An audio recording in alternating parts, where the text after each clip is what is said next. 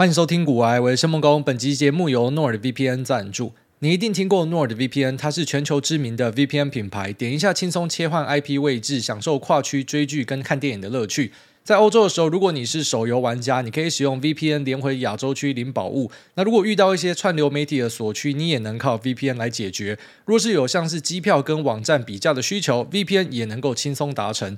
NORVPN 的威胁防护 Threat Protection 功能可以阻绝恶意软体、钓鱼网站，甚至是讨人厌的弹出式广告。在全球六十个国家都拥有伺服器提供稳定快速的连线品质。透过 VPN 选择相对应国家的伺服器做连接，一个账号可以提供六台装置做使用，手机用、电脑用、平板也可以用。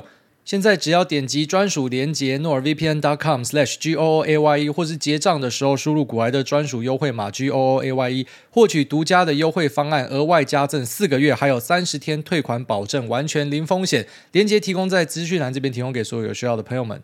我刚才又收到了来自马斯克的善意啊，X 平台又再一次的打钱到我的账户里面。虽然它有一点麻烦，因为它汇款进来是透过 Stripe，然后直接给你台币。那因为它是直接给你台币，所以每一次它都要你直接去银行签收。所以我就觉得超白痴，就是为了那一点点小钱，可能一两千块，然后你每个月要跑一次银行，然后进去银行就要他妈等半小时。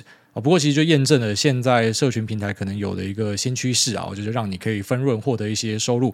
那以我自己来讲呢，我的 X 目前有快六万个追踪，那我的触及看起来是还蛮不错的。不过呢，这个分润的数字其实很少了，所以你应该是没有办法去靠这个分润生活。然后，但如果说你在 X 上面去经营一些不知道，就是可能分享食谱啊，分享一些电玩的秘籍啊，你开启 Subscription 哦，就不是透过单纯的广告分润，而是有人付订阅费给你的话，那可能这个平台是一个呃值得各路的创作者或是说专业人士，不管你是律师、医师，你有什么东西想分享啊？这个地方我觉得现在算是一个不错的变现平台了。也就是说，你随便发发干文，那可能一个月以我的这种流量的话，都有个一两千块。虽然那真的极少，不过就是不无小补啦。比起其他平台，就是根本就没有办法给你钱的，这个算蛮不错的。那其实一般这种分润的钱，我都呃不会太在意，因为其实没有很多啊。像我的 YT 开到现在，大概整个分润下来是六七十万吧。然后听起来可能还不错，可是这个是几年呢？诶，二零二零年开到现在。我都没有去动它，因为那个真的太少，所以就放在那边给它烂。那他也不会强迫你一定要把它弄出来，反正你有需要的时候呢，那可能就去请他给你一个支票，那你再去把支票给呃兑现出来。那跟 X 不一样，X 就是他强迫打钱给你，那又是给你台币，所以你每个月都要跑去签收，这个比较麻烦一点。那因为我超讨厌跑银行，每次跑银行一进去就要可能等个半小时以上，就注意到说，其实现在很多人他跑银行已经变成一个习惯，特别是那种可能长辈等级的。那很多东西虽然可以在 App 上面处理，可是大家就觉得看到人会比较放心啦。所以这个就呼应了我之前跟大家提到说，AI 它会取代一些工作，没错，可是尽量不要把它想得太零和。很多人的思维就是非黑即白，像之前区块链之乱的时候，就说传统银行要去死，因为中心化金融不行了，我们要去中心化的金融。那或者是 AI 出来就说，那很多工作就一定要去死，因为 AI 呢，它可以呃大量的取代这些传统的工作，或像是可能更早以前电脑出来的时候，或者每次有新科技出来的时候，其实都会有这这样的一个恐慌的说法，就是说世界会整个大改变，但其实不是这样啊，因为这个世界上呢，它运行的规则哦，其实有时候是很单纯，甚至单纯到让你觉得有一点蠢哦，就是说你要了解很多人他的生活习惯，为什么把它称为习惯，就是他已经无法去跳脱去改变，然后或者说去。去适应新的东西，对他来讲，适应的成本可能是高于他现在在做的事情啊。就是我如果教会长辈使用 App 的话，他当然可能会知道他会比较方便。可是呢，为了学这个 App，他可能需要去记一些密码，他可能需要去了解怎么样操作。那有时候操作的时候可能又会出问题，或者呢，他的手机就是品质没有这么好，网络没有这么快等等的，他有各式各样的理由让他没有办法切换到去使用这些手机的网银，所以他还是会选择要去。店面里面，所以其实当每个新的工具出来的时候呢，呃，有些跑在比较前面的一些企业，比较活的企业，它透过这些工具，它可以去放大它的收益，然后可以去降低它的成本。好，这个就是说，在那种高竞争的场域里面，我们看到的一个情形。不过，就是你要知道，这个世界上还是很多人他会选择用一些传统的方式啊。那我之所以可以去理解这些长辈，是因为就连我自己是处在一个我认为对科技的呃敏感度，然后跟适应程度很高的人，像是电动车刚出来就愿意直接去买，即便可能还在使用上是不方便的，但就是要尝试。嘛，那或是一些新的 App、一些新的服务，我都是很愿意去开通的。可是有时候我自己都会发现说，有一些 App 或者说呃登入的设计，那是非常违反人性的哦。像其中一个最明显，我觉得就是 Spotify，整天叫你改密码，然后用过的密码都不可以重复使用，这是怎么样的一个白痴、低能、反社会的他妈智障而设计出来的东西？哦，Spotify 在做密码那个人，他一定是一个白痴。我不知道他叫什么名字，但如果查出来，你去查脸，一定是长得像白痴。好，这个我他妈跟你对赌了，就这个人一定是他妈白痴一个，所以他才会设计出一个跟自己消费者对坐的东西，整天叫你改密码，然后你用过密码不可以再一次的使用。那因为 Spotify 的使用情境是你可能在手机、电视或是像特斯拉里面都要登录嘛，那你不可以每个都使用什么 Google 的 Mail 登录。那如果你有 Google 的 Mail 呢，它就是叫你说，哎，你已经有这个账号，所以你还是要打密码，就是强迫你一定要打密码。那密码呢，一段时间就叫你改，那改完之后呢，又不可以用之前的密码，所以就变成像举例啊，我的密码可能我随便用一个谢梦工一。那我就谢孟恭一二三四五六七八九十，我全部都刷过一轮了。那有时候就还是会登不进去，因为你真的没空为了一个他妈的垃圾 app 去记他的密码，你懂我意思吗？就你是怎么样膨胀到觉得你的密码他妈的很重要，要大家整天去改？你是什么样的一个白痴公司，然后会有这样的一个 idea，好像觉得他妈你很重要，要我去改密码，然后要怎么样？你妈你去死一死好了。但是因为我现在没有选择，所以我只好用 Spotify，因为它就是现在可能最好用的一个音乐软体。但我意思就是讲说，你看，就是有些东西会让我们觉得非常不舒服。那再来一个，我觉得就微软，微软比 Spotify 好一点，但是它的体验也是不太好的。那登录做的最好的可能就是 Apple 跟 Google，所以就是说我们都可以知道说有些东西是呃比较没有那么好。那可能我们今天还很灵活的时候，我们可以去理解它，我们可以去做。不过，当我们到某个年纪，可能我们也会发现说自己跟不上新的东西。那到时候你可能就会习惯你呃过去去使用的一些啊、那样的服务啦，所以就不一定会去做一个很快速的切换。那像这些密码、防护啊，或者一些验证 KYC 什么的，越弄越复杂。其实很多时候就是因为现在就是有蛮多人被诈骗，然后被冒用，所以他把这个标准设得更严格。但我觉得这有一点做错方向。好，其实你会发现说。呃，最后面搞到的是绝大多数的正常人哦。举例来说，现在要去银行汇款，可能有朝一日最后面会跟欧盟一样哦，他们一些国家汇款超变态的哦，你可能超过台币三四万，你就要去银行说明，就是你要去解释这笔钱是怎么来的。就他们对于那个什么洗钱啊，然后诈骗啊，什么都弄到超严格，因为他们其实在呃二零一六、二零一七开始哦，脸书跟 Google 联播网诈骗，他们那边就很盛行的。然后台湾是最近一两年才开始盛行，那也因为盛行嘛，所以现在开始一些政府的机关就要求说，那可能银行这边审核要更严格，但。但其实我觉得是弄错方向，就像一些 App，它把密码弄得更严格，那也是弄错方向。因为你是去卡住绝大多数的正常人。那你要知道，这个世界上就一定会有反派，你不可能找到一个这个大同的世界是没有反派，就是一定有人会要去钻一些漏洞，然后做坏的事情。那你为了这些人去矫正绝大多数人的生活习惯，那其实不太对，那是一个矫枉过正的事情。而你如果看够多的案例，你就会知道说，这些被诈骗的人嘛，就算你把这些条件设到很高，他还是会被骗。所以我很常跟大家讲说，我觉得诈骗会被骗的人是他自己想要被骗，因为他贪心，因为他白痴，因为他低能，所以他活该去死。呃，以前我都会觉得说这个是在检讨受害者，但我看多之后，我觉得呃这个是事实，所以要把它讲出来。就不要说我们在检讨受害者，因为如果你学不会的话，你就是一辈子会当羊。好，所以有些话可能很难听，可是事实就是这样，因为你够蠢，所以人家才会骗你。因为他们也不希望骗太聪明的人。为什么那些文案会选择用呃，就是我们所谓的正常人看 会觉得这一看就诈骗啊？为什么要这样？因为他如果要去洗一个正常人，那个成本太高了，所以他直接做一个看起来很低端的陷阱，就是正常人会直接绕过，所以他不用花任何的成本去解决你们正常人，他直接洗最笨的人来就好，所以可能就是呃什么张忠谋啊，哦呃黄仁勋啊。魏哲家哦，开一个存股群啊，或者是可能冒用我的啊，最近冒用啾啾鞋的也有，然后之前可能陈文茜啊，什么临终躺在床上决定教大家存股，这到底是他妈杀小？就是正常人看到都会觉得这个超白痴，可是就是有人会去加。那像我们自己的节目多次宣导说，哎，要注意诈骗，然后在呃可能脸书上面也写了很多次，到现在真的是到现在都还有人会加进去，然后问我说，哎，大这是你吗？我我真的不知道该说什么。那其实我觉得这些人都应该被天择掉。哦，虽然话听起来很难听，可是我我我真的觉得这些人是活该被骗的。因为都已经讲成这样，如果还没有办法理解的话，那我我不知道，就可能就智能真的不足。哦，这个世界上真的有些人就是注定要被人家提款了。所以每次看到这种东西，一则以喜，一则以忧。以忧就是我还是会觉得。你知道这么多人的血汗钱给人家骗走，很可惜啊！好，虽然其实我去查了一下，那个破案率蛮高的，就是都会抓到，只是钱不一定要得回来，因为可能被人家洗掉了。但是其实现在都抓得到哦，就是他需要一点时间，但是会抓到。那以喜的部分呢，就是当你知道世界上有这么多低能的时候呢，其实就代表呃，你还是可以靠你的一些做法赚到钱。因为有时候我也会想说，会不会有朝一日市场会发展到一个效率的程度是，其实你弄半天会发现说，你不如就妈直接被动投资就好，因为可能现在工具真的太多了，然后可能聪明人越来越多，工具越来越好，所以可能这个啊大家的竞争力越来越强，变成说你其实很难有 H。可是每次看到这种白痴，就知道说啊，我们在市场里面其实有提不完的款哦，因为就是有这些人呃，可能跑去什么超商面交伪创的啊，或者说呃，可能会去听信一些那种白痴事情的啊，这些人都会把钱丢到市场里面。那他们丢到市场里面，他们就是给你割的哦。所以只要你可以掌握比他们更好的讯息，或者你可以去玩弄他们的一些啊、情绪啊，你知道说他们可能看到一些特定的讯号，他们就会乱追的话，其实这都是很多获利的机会啊。这个就是洗的部分啊。虽然讲起来很残酷，可是市场其实在短线上大家都是一个竞争者的角度啊。好，长线上可能可以大家一起赚钱，然后跟着公司的市值跟获利一起成长。可是短线上就是互相竞争啊。那看多之后，真的会有一种那种无感的感觉，因为一开始会觉得同情，可是到现在，因为像我自己也是一个受害者，所以。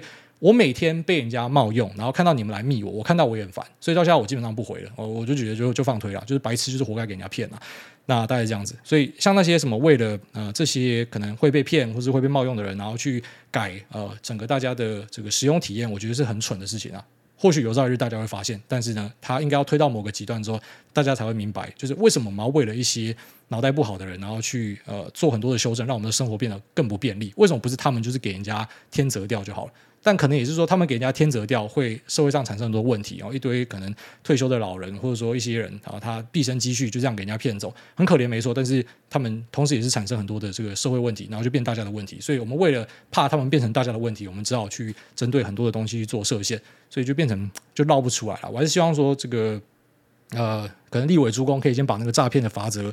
弄高一点呐、啊，我我是相信严刑峻法有用的人呐、啊。有些人会讲说啊，这个是跟妈的什么场外的法官哈，你就是民粹，对，老子是民粹哦，我就是觉得妈的诈骗的直接斩首哦都可以，真的就是不要跟我讲说什么啊人权啊，我们现在应该怎样比例原则比你妈诈骗斩首哦。就是如果说有人要去推诈骗斩首的话，就可以获得我的票。我觉得这些人真的是很过分啊，他们真是把大家钱骗光，然后对我们的这个影响也是非常大哦。只是你就知道说，因为抓不完。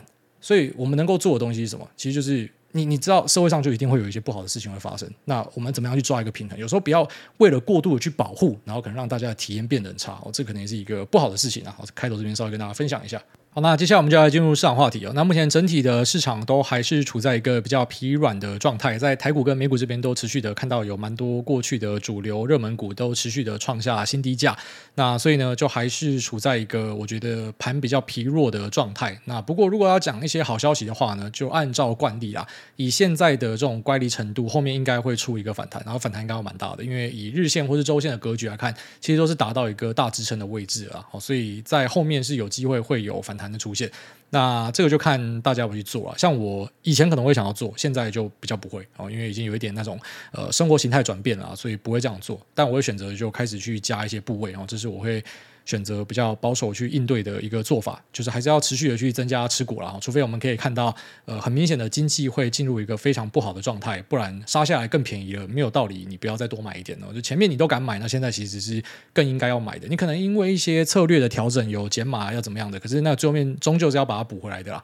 好，所以呢，像我自己就会觉得，呃，现在可以慢慢的加东西，那是相信后面会有反弹，因为这个乖离蛮大的。然后在过去的几天，其实有注意到蛮密集的停损潮，这个是从筹码的观察看得出来的。就是说有一些呃比较大型的分点，然后或者说一些投信的部位，然后都开始有注意到他们有在做停损哦。投信这边就是说，他只要持有的东西跌了一定的比例之后呢，他们可能就会开始要去执行停损，这是他们的风控做法。那执行停损，往往就会开始狂卖东西，那可能就会出现超卖，因为大家那边狂丢嘛。那买盘短时间内没有聚集上来，或者说整体的大盘的状况很差，大家不愿意去当买盘，当它的缓冲垫，那可能就会杀过深。一般反弹会出现，就是因为这样，因为他直接把买盘灌破了，哦，所以最后面可能下面的人要买，他轻轻松松一推，这个就上去了。哦，不过我们讲这个都是在讲反弹，不是在讲一个全面性的翻多了。哦，所以我会认为说，后面有看到一些大棒出来，先用反弹去看它。哦，这个是我对于整个呃格局上的规划会这样看。那也就是说，在实际上的操作，我会选择慢慢的加部位，我不会想要去抢反弹啊。过去的自己可能会想，但是我觉得可能生活形态也转变了，不希望这么密集的盯盘势，所以不会这样。做，不过这个地方确实是蛮多人会想要去赌看看抢反弹的地方。那确切的做法呢，就是压，然后可能不对就砍，压不对就砍。好，这个是因为它压的很大，所以它需要不对就砍。那像我现在的做法就是，我就不要压大，我就慢慢点进去。好，那这样子我可能就不需要有呃停损的出现，因为我用部位的比例去控制啊。好，所以其实就是说这个呃切入的角度不一样，看的方向可能一样，可是可能使用的策略的方向也是不一样。我会选择用慢慢点的方式。那如果说今天是用这个个股的角度去看的话呢，其实现在有蛮多的股票，它的融资维持率都已经降到了大概一百四十趴以下，也就是说它随时准备会断头。那一般这种断头潮出现的时候，都会是一个非常好的机会啊。那其实会注意到这些维持率在一百四十趴以下的公司，诶，有些它本身的基本面状态其实是不错的，它只是在过去被推得很高。那当断头出现，然后又达到可能年线的位置，这其实会是一个短线上我自己认为蛮不错的介入点位哦。只是还是希望说可以看到断头的卖压出现，那目前还没有看到。快了啊，就看后面会不会再继续往下杀。如果说国际盘不好的话，那台股的惯性就是我们会先熬哦，就是台股跟美股的差别，你会注意到，好像美股的纳斯达克是台股的正二的味道，就是每次纳斯达克在那边暴跌的时候，台股就跌一半哦。那他们在暴涨的时候，我们也只涨一半，就说好像我们是平滑化的一个结果啊。所以还是需要美股这边去帮忙发力一下。虽然我目前还是猜会反弹啊，但如果说美股这边再有一些利空把它打下去的话，台股这边可能断头潮就会出现。那当断头潮出现的时候呢，一般来讲毫无疑义啊，就是一个很不错的做多的点位。它可能只是下跌过程中的一个转折，但无论如何，在短线或者长线的布局上，这边进去的期望应该都还蛮不错。那有几只比较明显在断头卖压附近的，其实都是过去的热门 AI 股，不管是做 Power 的还是做 ODM、OEM 的，呃，都在 list 上面。那一些航空公司，然后一些船产业者啊，这个就大家自己去找了。不过就是以目前的角度来看呢，诶，有蛮多都已经准备要断头了。过去那些快乐融资，然后现在可能都有机会要还债。那当然有机会熬过去了哈。其实，在过去的几个月，有一次也是这个维持率直接降到很低，不过最后面是成功的熬过去了。哦，AI 的第一波修正那时候就有熬过去。那这次会成功熬过去吗？呃，我是比较倾向说，我觉得盘不好了，所以蛮有机会就去测看看，然后让这些人断头了。所以呃，会比较站在他有可能会断头的这个角度去思考。那也因为这样，所以如果说自己想要买的东西有在这个历史上面的，我就会选择，我就等你断头啊。那如果这边没断的话，那就算了。但是我会想要等你断头，所以这是自己的一个策略方面的规划。那在美股这边呢？哦，在过去的一段时间，车用的 IDM 表现很差。那当然就是因为安森美它可能开了一个比较不好的成绩，然后导致呢整个车用附近相关的股票啊，其实蛮多的那个 sentiment 都很糟糕，然后都出现卖压。那就连特斯拉又再一次的往下杀一波。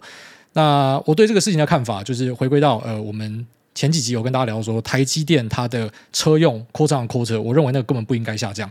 然后外加联电，它开出来也是跟你讲说，这个车用的部分哦，可能就是说有一点点的问题啊。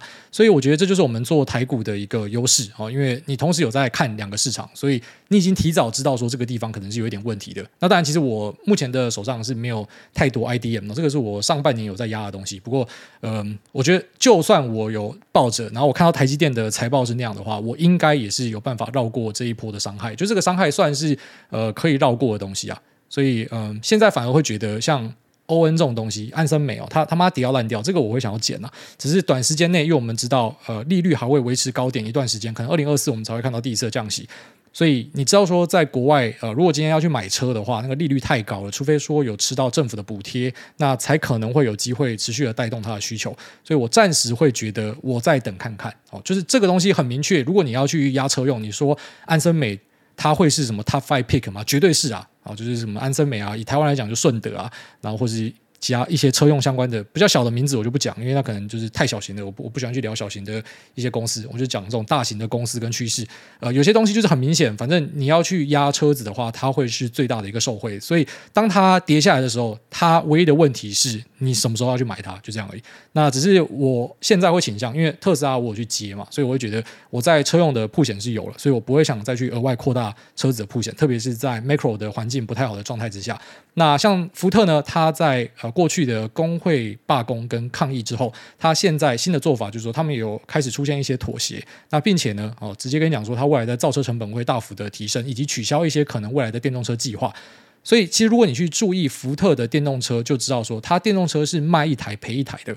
那特斯拉降价降成这样，它还是有在赚钱的。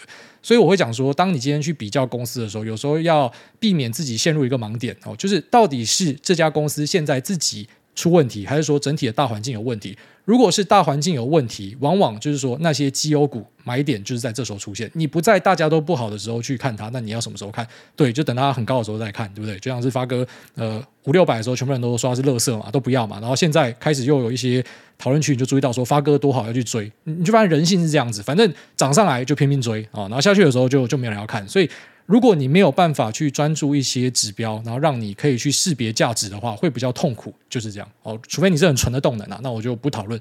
但是我认为有一点点的基本面的底子其实是需要的。所以，当你今天发现说福特它做一台赔一台，然后其他传统车厂他们在做电动车的利润结构都很差的时候，那特斯拉降价这件事情，或许其实它是因为 macro，所以它必须要这样做，并不是说什么它的车子有问题，像很多人讨论的啊，你为什么要一直这样做？你妈的，你干烂垃圾。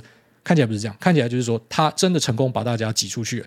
像 Ford，他如果说他去减少未来电动车的投资，这其实代表一件事情哦，就是他最好现在是赌对说电动车它可能渗透率就此会停住，那甚至是反过来油车复辟，大家回去开油车。不然的话，如果未来真的是电动车的天下，二零三零、二零三五、二零四零哦，虽然那很远，不过说长期的跑道若是正确，你没有去在行情不好的时候扩大投资。那等到行情回来的时候，你就是会直接被淘汰掉的那一个。所以这就是我很常跟大家讲说，有时候我们不要去马后炮，因为很多人太喜欢马后炮了，讲说啊，你看那时候那个企业为什么要扩大投资，白痴啊什么？因为他们有他们的压力。他如果说他没有扩大投资的话，他选择啊、我很清高，对不对？我不要跟大家疯，他妈的，我不要去扩大投资。OK，那如果这次真的是一个大浪来，你的市占就直接被人家排挤掉。那反过来，当今天行情不好的时候，敢勇于扩大投资的，哦，像之前的三星，然后或者说像 TSM，哦，现在都还是有在持续的去做投资。这些东西等到行情复苏的时候，它就是吃下更多的一个市占。哦，所以我认为说特斯拉的那个策略执行，为什么说从前波到现在，我会讲说，我不认为那个降价是太大的问题，甚至是他直接写进去，呃，他的那个 master plan 里面，就直接告诉你说，老子就是要这样做，啊，只是很多人连资料都不看，然后就去质疑他一些短线的做法。我只能讲说，因为你看了其他车厂的成绩，然后跟现在这些车用 IDM 还有大厂主都跟你讲说车用的状态，你要明白说整体的车市就是不好，所以整体的车市不好，那谁在这个车市里面，它还是持续的可以去增加市占，然后它可以持续的盈利的，那它就是这些车子里面的一个看点。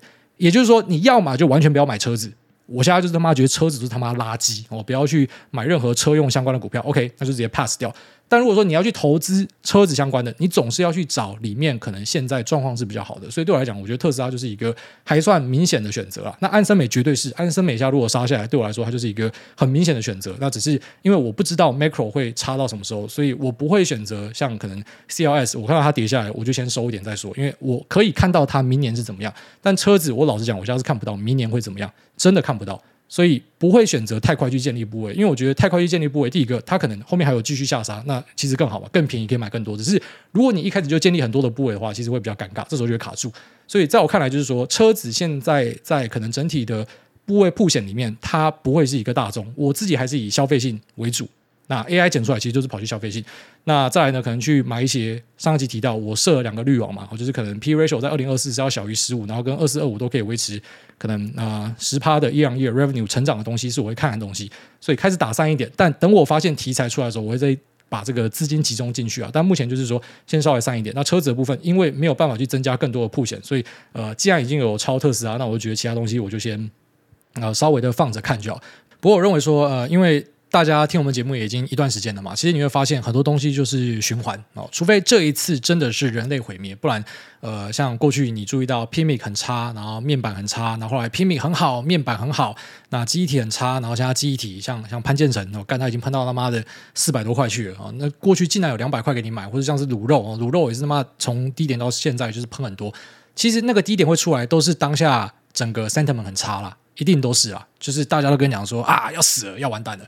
哦，这个时候往往就是一些长线绩优股的买点啦。那车用里面，我自己会选择比较小心的，就不是说什么车子嘛，每个东西都可以瞎鸡巴那边屌压了。我会觉得，呃，车子里面的像这些 IDM 不用讲，那都是业界很强的哦。所以他们不会是问题。然后或者说一些领先的品牌，这也是可以考虑的。那在一些车用的导线架，这我觉得也都是可以看的东西。不过车用的电池哦，这个我会稍微小心一点，因为车用的电池呢，哦，除了说有 Panasonic 之外，然后还有中国的宁德时代，都是非常强的一个竞争者。所以我会认为说，呃，在一些地方国家啊，他们的呃可能车用电池相关的类股，那有机会最后面都会被人家竞争掉了。我我会可能会闪这个电池相关的东西，这是我自己。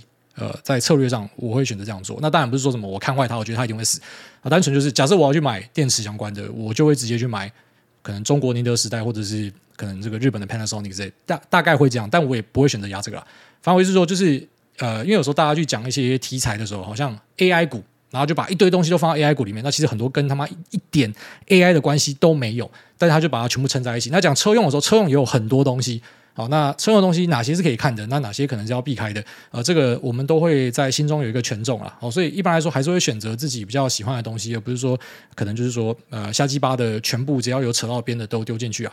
所以这边稍微的讲一下，好，就是说车用目前是看不太到未来的一个呃发展性，哦，真的是看不太到。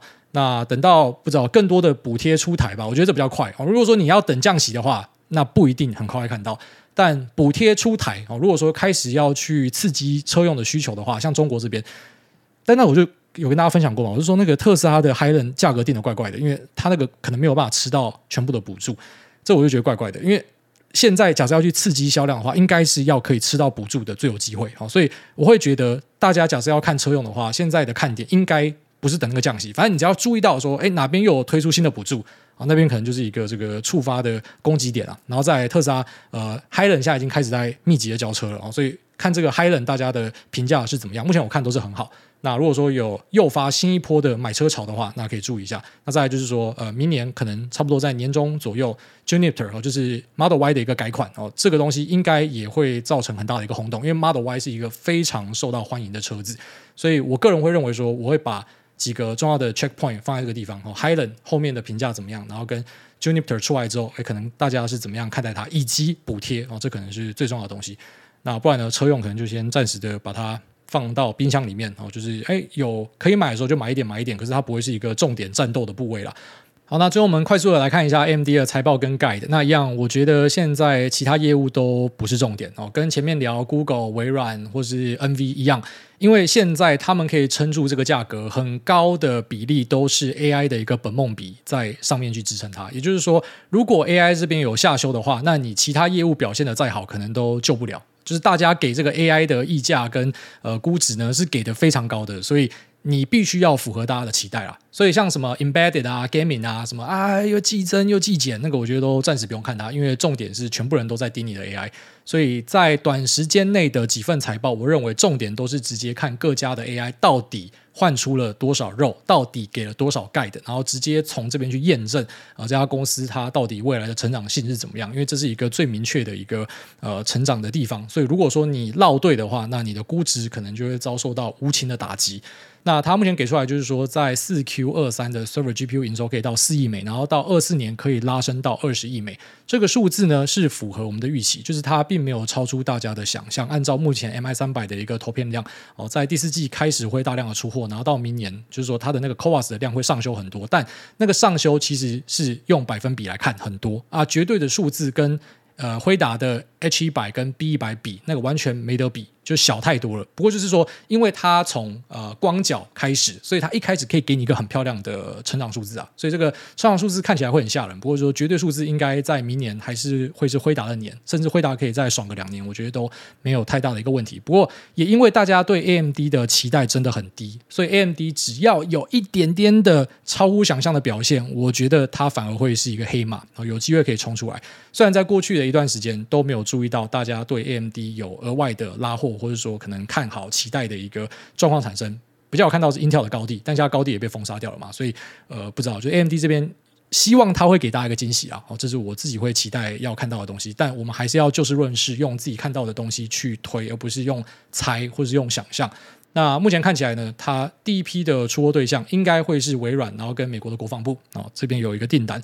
那这边的人如果用得好的话，有去扩大下单投资的话，我们应该在供应链都可以去比对出来这样的一个数字。那到时候再来跟大家分享。也就是说，苏姿丰给一个呃第四季四亿美，然后明年全年贡献二十亿美这件事情呢，哦，它是一个很棒的 guide。就是说，你知道如果说有增加下单的话，数字就会拉上去。那如果没有的话，那就会在这之下，所以他已经给你一个 benchmark 摆在那边了哦。这个对我们去做分析判断，其实我是觉得还蛮有利的啦。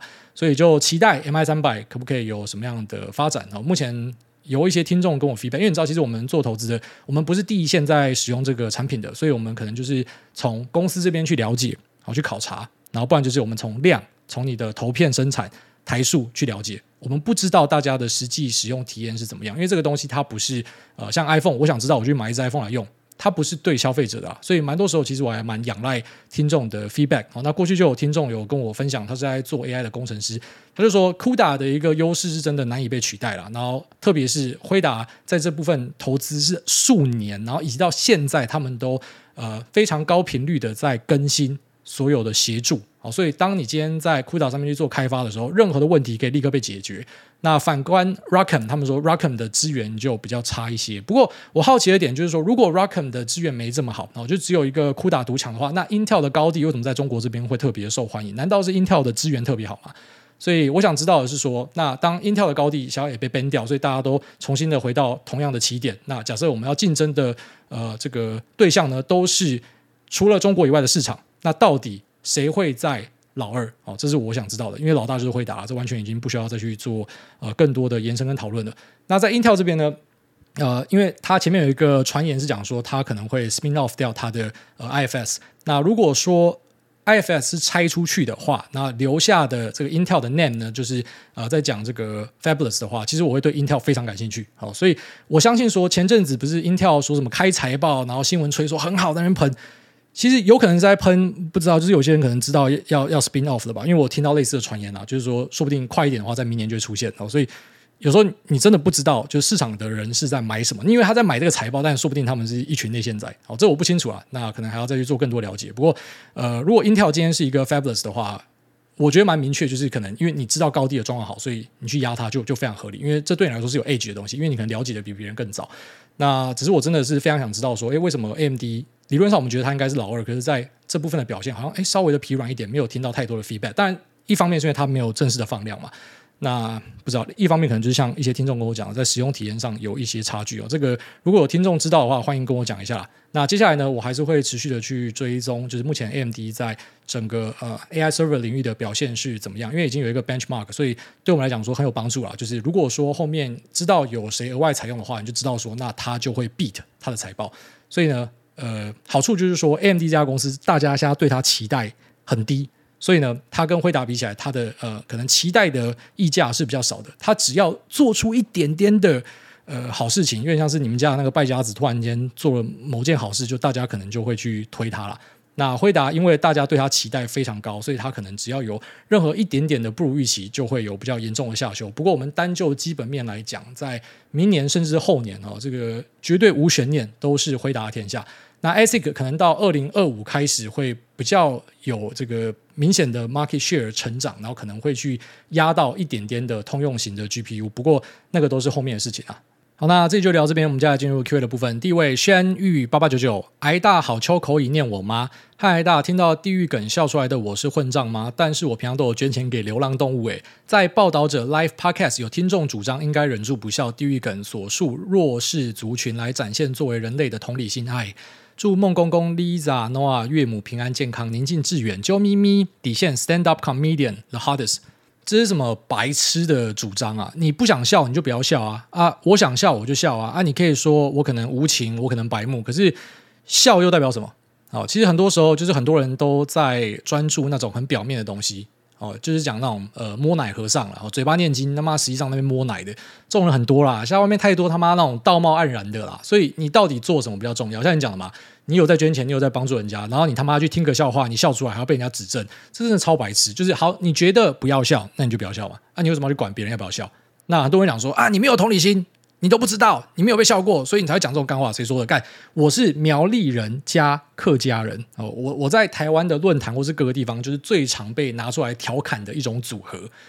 又是直男哦，直男苗栗客家人，感听起来超惨的。就是一般很多人的笑话都是这样讲，但我觉得没差，就你去笑，我也可以笑你啊，对吧？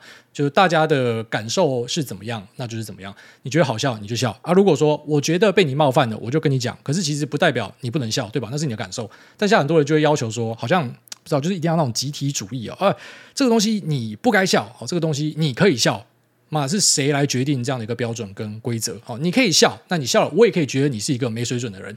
那我们各自有各自的定见，可是你不应该去要求别人说可以笑或不能笑。所以其实我是蛮主张那种呃个人自由的啦。所以像过去的肺炎，我也一直去吐槽说你不应该把全部人齐头式关起来或怎么样。那我也是被吐槽说是什么中共同路人之类的嘛。但你会发现那个观念都是一致的啊。所以我会觉得就是你自己的感受是你家的事情哦。你不喜欢，你可以出来挞伐这个人，然后大家在那边大混战都 OK。可是你没有道理去要求别人。一定要怎么做？你当然可以呼吁啦。你呼吁的话没差。可是如果说要演变成像欧美那样，呃，你去做了一个我觉得你不对的事情，我要 cancel 你，我觉得那就有点太病态了。其实社会有时候会往那个方向前进了，然后就让一些真的是很废的人躲在一个大旗之下，因为他只要讲一个正确的呃风向上的东西，然后好像就他就无敌，他妈多低能我们都要接受。我觉得这是有点怪怪的。下面这个巧克力牛奶配火车便当。望福楚昂寻威奋乍勇，诸位安安，请问如果打假球，然后自己也参与，只是获利较少，或是良心发现举报，算不算背骨仔？算啊，因为你就是参与人，然后背叛大家，你对大家来说就是背骨仔啊。可是你对外面的人来说，你就是吹哨人啊。那诸位什么情况下才会刮胡子？呃，太长就刮，会像娘炮一样用刮胡泡吗？当兵的时候会，现在就是用电动的，用吉列还是电动？像用电动的。睡觉会戴耳塞吗？不会。手机会开飞航吗？肯定开。晚上喝咖啡会睡不着吗？还好。手冲喜欢哪种豆子？喝不出来，反正只要是咖啡我都喝。内裤穿什么牌子比较好？Uniqlo 吧。祝诸位早日成为首富，太座儿子秋口一生平安，吵吵闹闹。好，谢谢。下面这个平淡清，他说金拍谢上次操作不当，误给四颗星，以致没，然后后面被卡掉。哎，大家你好，若你得知只剩下一到三年的寿命可以活。但可以自行活动。一，你打算如何度过这时间？二，打算如何规划分配你的资产？谢谢。一到三年，OK，所以就是很短嘛。我觉得就是带家人到处走走吧。嗯，现在家人是我最重要的东西啊，就是可能老自己的爸妈、自己的小孩，会希望多花一点时间陪他，然后可能所有的工作就就不做了，呃，股票也就不炒了。虽然那是我兴趣，但每个东西都有它的权重啊，就如果说时间真的剩这么少，你就不会想要工作嘛，你就不会觉得这个去累积资产是一个很重要的事情，所以一定就是全力的陪家人哦，这可能是我的选项。那怎么样规划分配你的资产？其实就还好，就死了就死了嘛。那家人在税后可以拿到多少钱，就就给他去拿。我没有太多想法，可能是因为我还不够有钱啊。如果说像一些大哥那种极有的，他说不定很早就要开始规划，但我就还好啦，所以。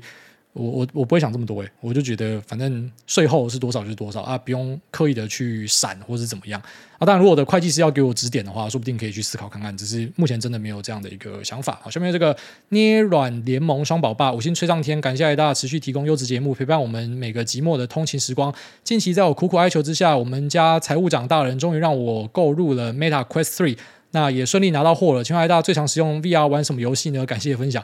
不清楚啊，但老实讲，大家去买 VR，特别是男生，很大一部分就是他一定会去了解看看哦，在色色领域的发展。其实这个不说穿呐，不过呃，整个网络的流量你也知道，有两三成以上其实都是色情啊啊，然后在 VR 也是这样啊，就是色色的东西就是推动文明发展一个很重要的内容。也就是因为有这种色色的东西，让大家有动机换过去啊，所以它是一个不说穿，但我认为影响渗透率最高的地方哦，所以。那算游戏吗？可能也算。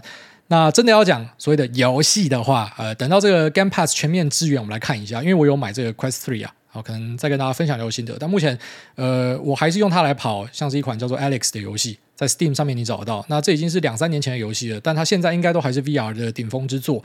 那再来呢，可能就是 Microsoft 的 Flight Simulation 啊，这个也是很好玩的一款游戏。不过它的画质呢，很明显还不够好，还有很多改善的空间。所以我非常期待拿 Apple 的 Vision Pro 来试看看。那再来一些小品的话，我比较不喜欢，可是很多人可能会喜欢一些什么拳击啊、射击啊，或者是 B Saber 啊，像这些东西，呃，蛮多人会喜欢玩的，就是小游戏啊。但因为我比较不喜欢小游戏，我喜欢大作，所以呃，我比较不看这个。不过就我理解，目前应该是小游戏的百花齐放哦，比较符合这个目前 VR 玩家对它的期待，就是有很多这种东西可以玩。那大作呢，好像玩来玩去就是那些东西，所以它并没有太多的选择啦。所以目前的 VR 使用者都算是很前期的哦，除了你可能在一些特殊的应用领域上哦，已经有蛮全套的 solution 跟选择让你去挑。不过在游戏方面，其实是还远远不够的。我觉得它还有很多成长的空间呢。那等到游戏的资源到很大之后呢，可能整个 VR 的销量才会拉上去。好，下面有这个。OK OK Lana JSDJJ 艾伦惊喜包，感谢股癌大大三年来通勤期间的陪伴，希望您可以祝我老婆小葵花子十一月十号生日快乐，并且预祝明年一月二十四号诞生的小可颂可以跟诺亚一样头好壮壮，爱您，感谢您。好，祝这个小葵花子十一月十号生日快乐。那小可颂哦，当然是跟我儿子一样又白又胖又壮了，这个是爸妈都乐见的，也希望他可以就是成为这个全班最大只的哦，跟我们家的小朋友一样。小朋友这个。铅笔腿他说：“谢谢癌大无私分享，拿到新 iPhone 十五的第一个留言，好，谢谢你的留言，恭喜你换新手机。下面为这个 Fox Link Steven 青田街的乞丐，癌大您好，最近听到您有在想末日备战要准备大型行动电源，因为我在内湖瑞光路做电池的，跟您分享一下电池的事情，不管是锂三元或是锂铁都会燃烧，在林口高楼，如果一不小心短路，根本就很难灭火，只能够用毛毯包起来，用力往窗外甩出去。”看是要死家人还是死路人？露营用的大型电源都是大陆小厂代工，大品牌都是贴牌的，建议买这种东西要三思。最后祝您全家健康，事事顺心。好，这个真的是还蛮值得担忧的一件事情啊。然后，但我们家里都是有放灭火器啊，还有那个呃，Boring Company 的灭火器，就是那时候买呃 Boring Company 的那个喷火枪的时候，他一起送你一个灭火器啊。那对，确实是这些呃锂电池相关的东西哦，它本身要灭火是不容易。不过我们都是有所准备啊，因为我自己开电动车，也知道说电动车假设起火的话，那可能是比较难处理。它都是有对应的方法啦。那如果说会害怕的话，那当然可能就是不要把它放在自己的家里啊。我是觉得那些东西我应该会把它拿去苗栗啊。如果真要末日避难的话，苗栗可能是一个蛮不错的地方啊。反正至少还有田可以种嘛之类的。下面这个。大学韭菜生他说：“大学菜鸡，哎，大您好，我是刚入股市一年的大学菜鸡，今年把伟创和定影投控买在三十，也卖在三十几块，那之后都喷到百元大关，想请教如何战胜人性抱住而不被洗下车？自己会看财报和技术分析，即便卖掉之后觉得还会继续喷，但是都不敢买回来。朋友都告诉我有赚就好，但是我只赚几趴而少赚两三倍，这样很难安慰到我。还请癌大开示，祝诺亚平安健康长大。呃，一般来说抱不住。”最明显的一个理由，就是因为你买太多，你会注意到很多抱得住的人都是买到旺季。好，不然说，当然你抱到下市的很多也是买到旺季的人，就是因为你可能呃买的不多，你才有办法忽略它。那也因为你忽略它，所以你可以吃到一个比较长的报酬，那或者说你报到它变壁纸嘛。所以说，如果你整天盯的话，你的下档就会比较少，因为你整天就会做停损。然后可能去避免更多的伤害，可是反之，你整天盯盘的人，你也会注意到你很难抱到呃整段大鱼啊。好，这个是一个等价交换，我认为。所以如果你想要去吃更大的一个波段的话，那并且克服人性的话，一般来讲就是你分散一点。你一支假设你买二十趴，你整天都想要砍掉，你买个五趴，甚至你只买个一张哦，小小的一张，我我不知道你总资金多少，但假设那个占比是极小的，你真的就会放到天荒地老，你根本不会想要插小它，所以那是一个呃你自己耐受度的边缘要去抓一下在哪个位置。好，当然也有极少数的人他可以重压，然后又抱很长，不过以大多数的人来讲。一般来讲，不外乎就是因为你压太大，然后你的心脏承受不了，你整天会盯着它看，所以你才没有办法吃到大段的。但是你往好处想，也是因为你这样的一个操作模式，所以应该有蛮多。假设你看错崩掉的，你也是很及时就砍掉了，因为你的整个周期是比较短一点。所以简单讲就是说，你希望可以抱长一点，就是把部位下降，然后这个可以非常有效的去改善。那等到信心建立起来之后，再来考虑稍微压大一点。下面这个。哎嘿嘿，他说围肉酥胸五星推苏妈的钻戒在今天礼拜三应该又变得更大颗了。诸位觉得日后苏妈可以分到在 AI server 传统伺服器和桌上型 CPU 跟 Intel 分庭抗礼吗？那另外最近 INTC 大喷是因为真的有可能设计部门会独立分拆吗？想请教诸位看法，祝诸位好人全家一生平安。呃，对，就是跟我前面讲的完全一模一样。就是我认为，呃，这一波的喷，因为我有听到 rumor 讲说，应该在明年就有机会 spin off 出去，所以说不定是一堆先知，好，跟那个财报没有关系。我倾向这样子看，然后再来讲说，呃，苏妈去跟 Intel 分庭抗礼，应该讲说，苏妈在桌上型的 CPU 传统伺服器的发展表现都很不错。那传统伺服器当然还是 Intel 为主嘛，然后在呃桌上型的 CPU 其实呃 AMD 身为一个专业痴汉，它是。真的做到很大，他把这个 Intel 的市占抢走很多。那在传统伺服器也是有注意到，呃，有这个蚕食鲸吞的状态出现。所以其实 AMD 它是一个非常专业的痴汉，他就是一家痴汉公司。他每次都跑去痴汉最强的人，然后他就真的可以在每个项目都做到很不错的老二的一个位置。那他成为老二一个最好的优势啊，对于消费者来讲，就是老大就必须要降价去竞争。所以有这样的一个痴汉老二在后面跟着，对大家是好事情。然后现在在 AI server 这边，我觉得他未必是老二，他甚至是老三，但是他有机会又。呃，继承他过去的一个优良传统，然后变成一个很强大的老二哦，所以这个我们可能还要再持续的观察下去。但现在看起来高地的声势是比较大了。那 AMD 当然可能因为还没有大量放量，现在评论它也不准。不过呢，我们就之后看下去吧。我觉得还是很高几率它会成为辉达的一个呃头痛分子，然后去抢人家的通用型 GPU AI server 的一个市占。好，下面这个咪贝熊老爸的 L chip 成本一百多块。敢这么爽的吗？他说：“挨大安安上礼拜跟同为忠实听众的女友一起去苗栗吃香园。虽然他每次在您进入市场话题时就会开始呼呼大睡，但这也算是让我与您独处的一种方式吧。擦滴，这次总共点了炒青菜、豆腐跟客家小炒，都是来自梦工我老公的推荐清单。下次再去攻略白鲳鱼和其他菜色，目标是把清单全部都吃过一遍。爱您啾咪。那另外想请问挨大有没有关注最近即将上市的六九三？”三感恩六九三三没有听过，呃，香圆的话，炒青菜、豆腐、客家小炒，然后白鲳鱼，对，这都点到，还有那个控肉啦，干客家控肉一定要点啦，然后呃紫苏鸭肉，还有挑管筒豆干汤哦，这是一定要点的东西。那再来呢，嗯，我觉得姜丝炒大肠跟粉肠哦，都是。要吃看看的东西啊！下面有这个七颗七颗猫猫，他说好想被念到啊啊！哎大你好，男友咪贝熊，不就上面那个？这是什么？这是什么？直接他妈的 back to back 的留言方式啊！是您的忠实听众，他测试留言密码七次都还没有被念到，我很伤心。那这次一起来留看看。上礼拜我们去苗栗吃了您推荐的香园，想知道还有什么苗栗美食或景点推荐的吗？祝福您全家开心。诺亚真的超可爱的啊！好，那个美食刚刚上面讲完了，那景点的话呢？呃，大湖温泉跟草莓吧。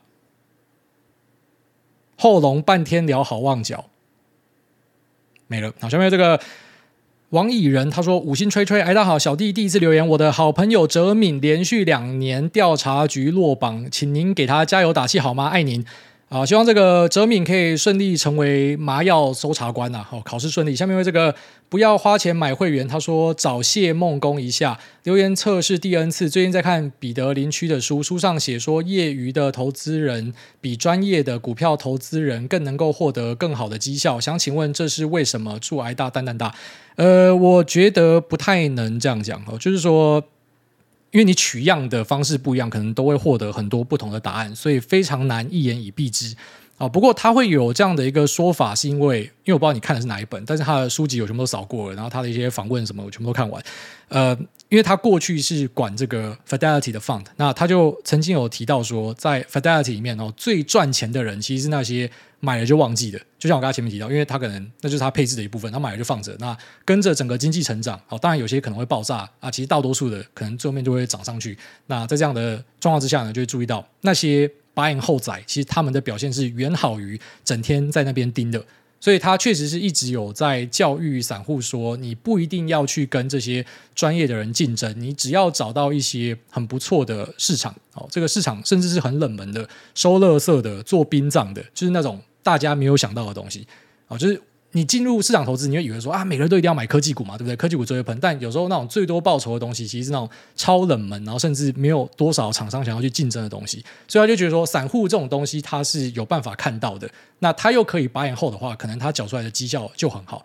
但是我觉得，其实应该不能够说散户都会优于专业投资人，那也不代表专业投资人或这些 fund manager 全部都一定会做得比散户好。那有时候是看可能时间点不一样啊，或者说采样的地区不一样什么的。不过大致上来说啦，一般来讲拉到够长的话，十年以上的话，呃，大多数的基金经理人哦，他们确实是打不赢大盘。